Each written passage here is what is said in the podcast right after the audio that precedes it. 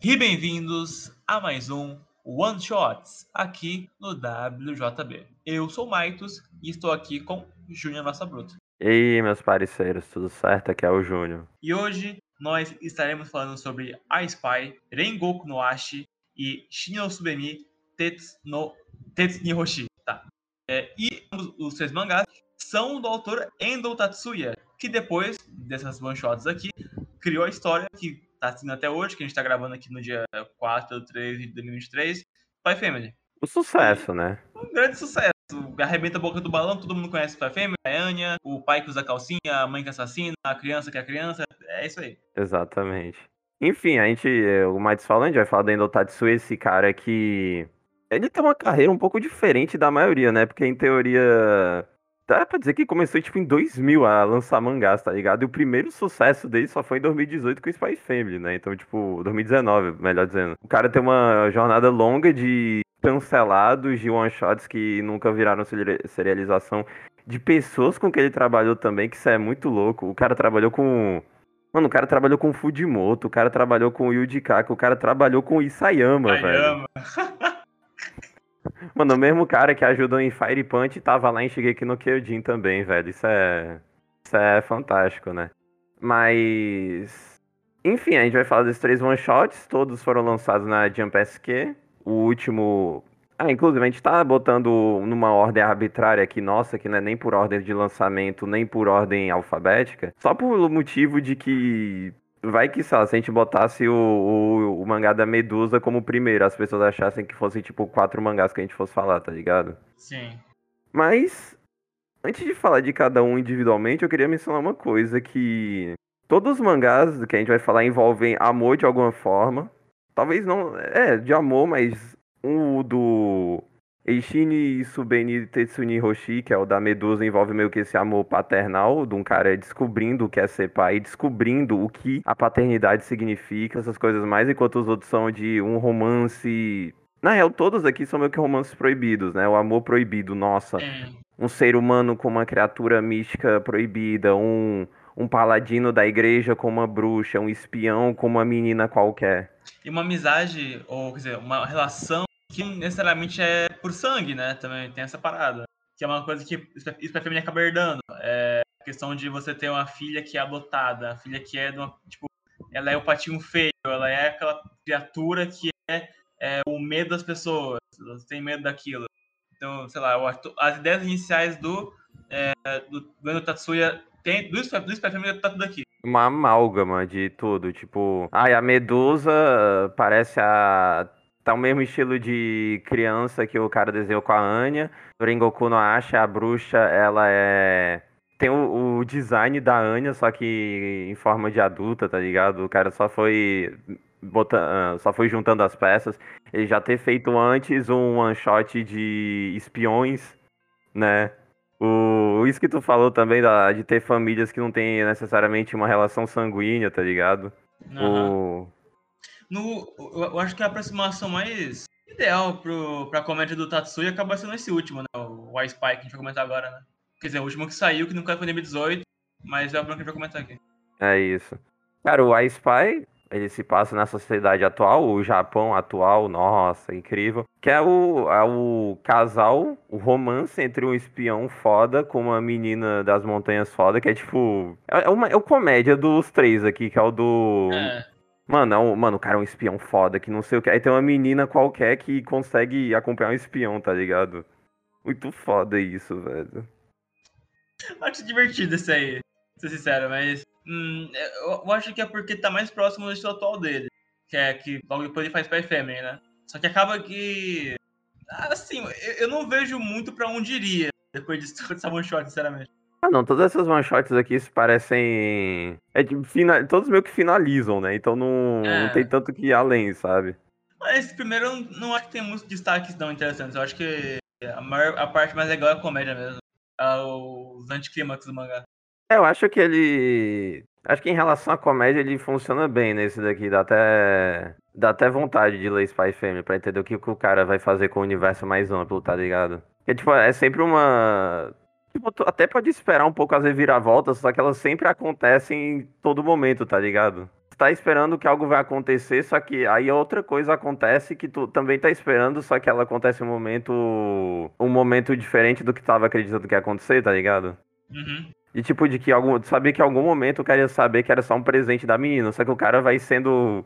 Ah, é duvidando cada vez mais, tá ligado? O cara olhando pra um biscoito e achando, caralho, é uma bomba, velho. Ela é muito é, foda, mano. relógio, fudeu, essa menina é muito boa.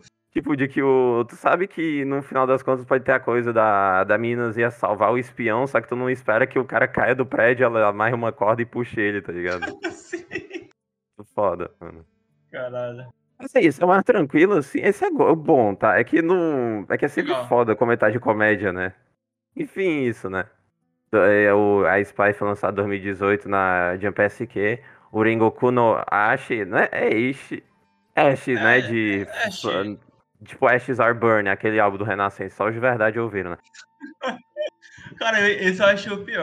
Eu acho que ele se explica demais. Jump SQ 2014. É que é muito aquela história pra, padrão que tu já viu do. É porque os outros mesmo que, tipo, ai, ó, história de espião, história de criaturas míticas. Só que ele tá meio que tentando tá. Tentando dar uma união diferente entre os personagens, tá ligado? Uma. Tem uma medusa e tem um- uma menina das montanhas já traz algo novo. Enquanto esse daqui, cara, é muito. É muita aquela história que tu já viu muito na cultura pop do mano, o. Não o caso, né? Tipo, mano, o padre se relacionando com a bruxa, velho. Nossa. Um odeia o outro, só que os dois estão nesse amor proibido. Meu Deus. É, essa relação ali que ela não entende e, ele quer entender ela, e é a Bela e a Fera do caralho, meu Deus. ligado? Esse eu acho que. Eu gosto do finalzinho, só que ele explica muito, ele tem muito. Ele usa muito diálogo e explicação do mundo, ele vai fechar no mesmo capítulo, sabe? Então não. Ah, é cansativo. Esse parece muito que.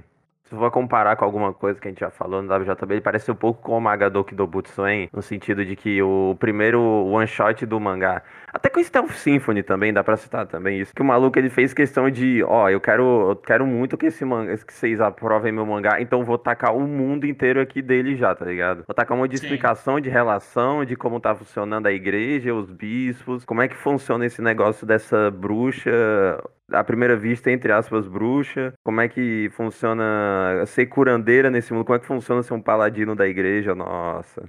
Sim. É o one shot que tipo, parece que não tem a ideia propriamente do que ele quer fazer, mas ele tem uma vontade de explorar esse mundo. Então ele meio que vai tacando tudo até que alguém apareça e diga assim, ó, mano, tô vendo potencial aqui, hein, gente. É, só quero respirar um pouco, sabe? Só que eu acho que isso prejudicou ele nesse esse one shot. Mais tropeços, na verdade. Enfim, a gente vai agora pro Ishini Usubeni Tetsuni Hoshi, lançado pela Jump SQ Crown em 2017. Que é o, mano, Idade Média Europeia, mais ou menos. O anterior também era na Idade Média Europeia. Tá bem óbvio a gente falando dessa coisa de caça às bruxas, né? Mas só Ah. pra deixar citado. Mas aqui também é a Idade Medieval Europeia, aquelas que tu vai ver em todo Isekai, basicamente, né? É essa cidade. E, mano, é o, a paternidade de um matador de animais místicos, um cara que odeia animais. Até porque o pai não ajudou também, né? Imagina tu tá. É, mano. Imagina tá todo dia tu sendo acordado por um sonho venenoso, mano. Um twin também, velho. Nossa. Mas enfim, mano, a mano, o matador de animais místicos e a medusa criança, caralho, o cara sabendo o que é ser pai, toda essa paternidade. O que significa o cara amar essas coisas que ele sempre tentou matar? Nossa. O que, que é você se apegar ao que deveria ser seu inimigo, né? Nossa, isso, mano. O que significa você ser o único que pode tentar salvar? Literalmente o único, né? Já que Sim, todo né? mundo ia morrer, né? Exatamente. Você tentar lidar com aquela. Assim, porque, porra, a, a subversão da imagem da- Medusa é óbvio, né? Ela faz de propósito aquilo ali porque ela é uma pessoa tirana, é uma pessoa que seduz os homens, ela tem muito dessa coisa sensual até a Medusa, mas aquilo tá, tá colocando ela pra ser uma criança, uma criatura inofensiva, é, nessa mais pura forma, né? É superficial, não consegue falar, é, indefesa, ela não faz por querer, como eu sei antes. Então, porra, é, claro a intenção aqui, né?